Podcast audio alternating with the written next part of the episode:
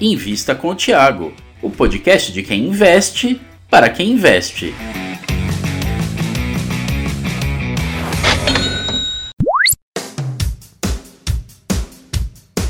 Olá, olá, investidor e futuro investidor. Eu sou Gustavo Groma e estou aqui para acompanhar vocês no Invista com o Tiago. E hoje o Tiago Reis vai falar sobre Fiagro. Será que tem futuro mesmo? Veio para ficar? Ouvir no fone e bora lá. Cara, Fiagro vai se tornar uma das formas de se investir é, no setor agrícola. Eu acho que vai acontecer com, com, com o Fiagro a mesma coisa que aconteceu com o fundo imobiliário. Existem formas de você investir em imóveis que não seja através de fundo imobiliário? Tem, você pode comprar uma ação da Multiplan, da Cirela, das construtoras ou de algumas empresas de shoppings e algumas outras empresas de propriedade. Mas o que se mostrou mais competitivo ou, ou um dos veículos melhores para você investir é o fundo imobiliário. Você pega os fundos imobiliários de shopping performaram melhor que as empresas de shopping. Os fundos imobiliários de lajes performaram melhor que as empresas de lajes listadas na bolsa. Das 10 maiores transações ano passado, nove envolviam fundos imobiliários como comprador. Ou seja, os fundos imobiliários eles ganharam uma tração. uma atração, uma vida, coisa que não existia cinco anos atrás, pessoal. A indústria de fundo imobiliário cresceu muito nos últimos cinco anos e é, eu acho que o Fiagro pode ser um caminho para quem quer investir nesse setor, que o Brasil é muito competitivo. Né? O Brasil tem muita coisa ruim, pode melhorar em muitos aspectos, mas eu acho que se tem alguma coisa que o Brasil é competitivo, é no agro. Né? É, parte por conta de coisas que, entre aspas, Deus nos deu, né? tipo a nossa terra, o nosso clima, é, são favoráveis a, algumas culturas, não todas também, né? porque assim, sei lá. É tabaco de charuto. Tem lá uma região na, na, na, Bahia, mas, pô, Cuba é difícil de competir. Vinho. Cara, tem um vinhozinho aqui no Brasil, mas não é um vinho francês. Agora, soja é nós e os Estados Unidos, né? É, cana é Brasil. Né? Então, tem algumas culturas que o Brasil é, se destaca. E é, quem é do agro e está nos acompanhando aqui é, sabe que é um setor que pô, cresceu, ele tem uma correlação menor na média, obviamente, quando a gente fala de agro, a gente está falando desde a da soja, carne, boi, frango, é, até o cara que planta a beterraba para vender no, aqui em São Paulo, que é uma coisa mais local, né? É, mas tem uma boa exposição do agro que é para exportação. E esses caras, quem tem, quem tem fazenda, quem está inserido nessa cadeia, se deu muito bem e eu acho que tem tudo para continuar se dando bem. O câmbio ajuda, Uh, a competitividade das terras brasileiras ajudam.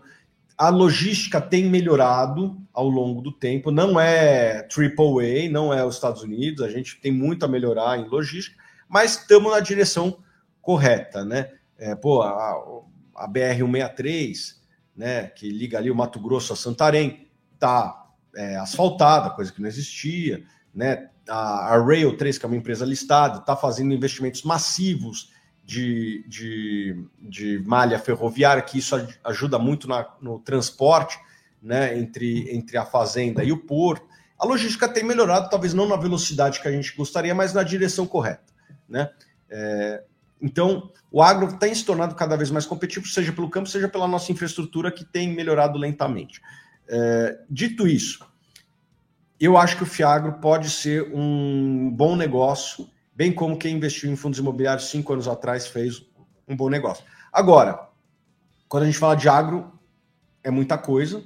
É, primeiro que eu acho que vai ter possibilidade de você investir em crédito agrícola, os primeiros fiados têm ido nessa, nessa parte. Você não é dono de fazenda, você não é dono de nenhuma empresa, você é dono de um, de um crédito, né? Pode ser um bom negócio, mais ou menos como os fundos de CRIs, né? Tem os fundos de CRAS, é, e tem os de propriedade barra empresa. Vai ser dono de fazenda ou vai ser dono de, de uma atividade é, relacionada à agricultura. Esses aqui, se não me engano, ainda nem tem listados na bolsa. Mas é uma indústria nova, é uma indústria que eu acho que tem tudo para crescer. E a Suno vai fazer o mesmo trabalho educacional que a gente fez com, com fundos imobiliários. Né? Acho que muitos aprenderam a respeito de fundos imobiliários por conta do Baroni, por conta de tudo que a Suno fez. Né? E a gente vai estar tá aqui criando todos os materiais educativos para as pessoas entenderem um pouco mais a respeito de Fiagro, que é, é uma forma de você investir no segmento mais competitivo da, da economia brasileira, que criou muita riqueza para vários brasileiros aí, e agora vai, estar disponível para muitos brasileiros a partir de 100 reais. Já começa a ter os primeiros fiagos, não é muita coisa, mas já começa a ter os primeiros. E eu acho que a gente vai ver, eventualmente, daqui 10, 15 anos, é, a gente vai ver essa indústria, talvez, eu acho que tem, pode ser maior do que a indústria de fundo imobiliário, por conta do tamanho do agronegócio brasileiro. Né? Você vê, o agro representa 26% do PIB, a construção civil, como ela é meio volátil, ela oscila entre 5% a 10% do PIB. Pô, o agro é bem maior do que a construção civil e, e, eu acho que o Fiagro vai ser uma forma democrática de muitas pessoas é, investirem nesse setor que gera muito riqueza e que o Brasil é muito competitivo. Bom, Tiago, você falou que o Fiagro tem tudo para crescer, mas eu vi o Baroni falando recentemente que a indústria já captou milhões e a gente não tem um relatório gerencial ainda. É. O que, que, você acha sobre isso? Não, acho que assim, assim como o fundo imobiliário, cinco anos atrás, não tinha sites como o Estados Investe aqui atrás, não tinha livro do Baroni, não tinha nenhum livro de fundo imobiliário. Eu, quando fui estudar em fundo imobiliário em 2014, não tinha nada, eu fui comprar um livro de REIT, que está por aí, né? De REIT, que é os, os livros de fora. É, eu provavelmente virei o cara que mais entende de REIT do Brasil e não serviu para nada, porque a indústria de REIT é uma coisa, a indústria de fundo imobiliário é outra. Tem umas 10 diferenças entre REIT e fundo imobiliário, né? É, e não tinha nenhum livro naquela época sobre fundo imobiliário. Hoje existem vários, obviamente que os do Barulho são mais, os mais vendidos. É, fomos o primeiro a, a, escrever um livro de fundo imobiliário, fomos os primeiros a ter site de fundos imobiliários. Né? O FIS, o Funds Explorer, a Suno fez investimentos lá que hoje são sites líderes.